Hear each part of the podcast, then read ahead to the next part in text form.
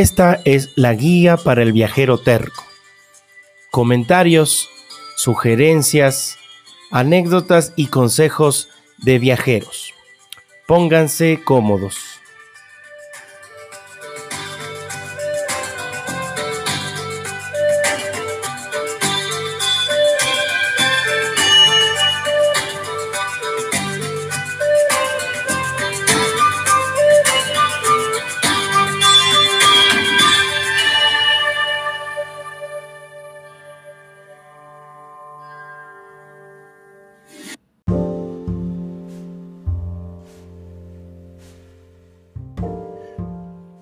Hola, hola, hola gente viajera, viajeros tercos.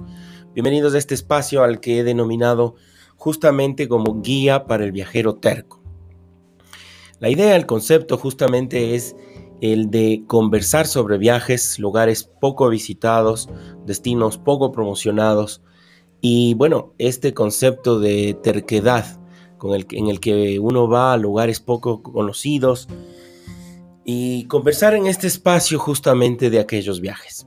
Les invito a que me sigan en mis redes como JC Voyage. Me pueden encontrar tanto en Instagram como en Twitter, jc.voyage. Y ahí pueden dejarme sus preguntas, sus comentarios, sus sugerencias. Siempre son bienvenidas porque este espacio está abierto justamente para eso. Acá en este podcast voy a, a relatar este, varios viajes que tuve la oportunidad de hacer. Sí, son aproximadamente cuatro relatos.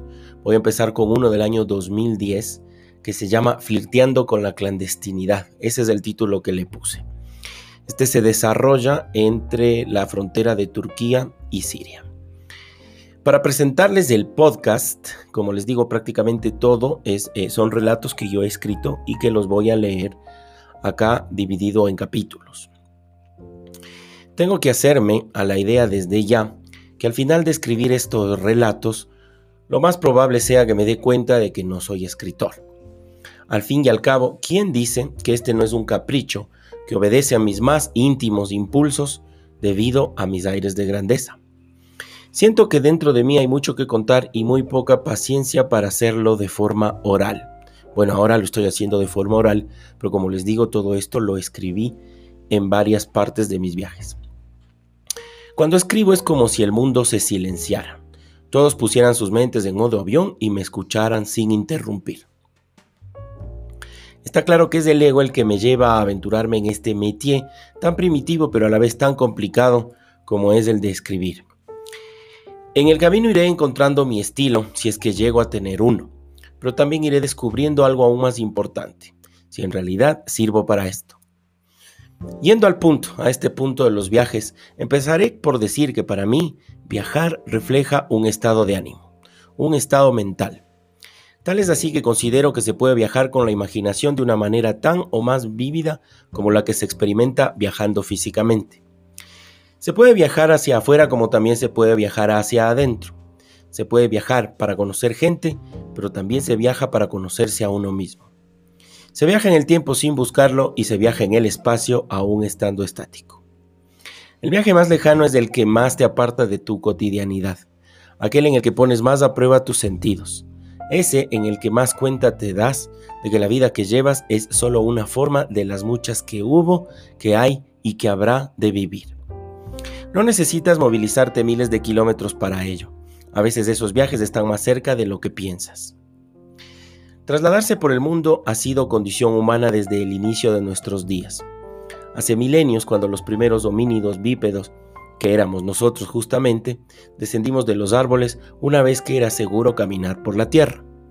Enderezamos nuestras espaldas y logramos mirar más allá de nuestro alcance. Así llegamos a cada rincón del planeta acomodando a nuestro paso las condiciones del terreno para ponerlas a nuestro favor. Somos viajeros desde siempre y desde siempre hemos evolucionado en movimiento. Es verdad que las características en las que nos transportamos hoy en día han cambiado vertiginosamente y las distancias se han vuelto más cortas. Eso es cierto. Esto ha hecho que varios lugares que antes parecían inalcanzables ahora se encuentren a horas nada más.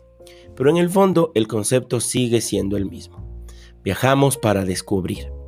Descubrimos cosas nuevas o redescubrimos algunas que solíamos conocer. Yo, por ejemplo, en mis peregrinajes fui redefiniendo a cada uno de mis cinco sentidos y su utilidad. Así me di cuenta de las transformaciones que ellos iban experimentando.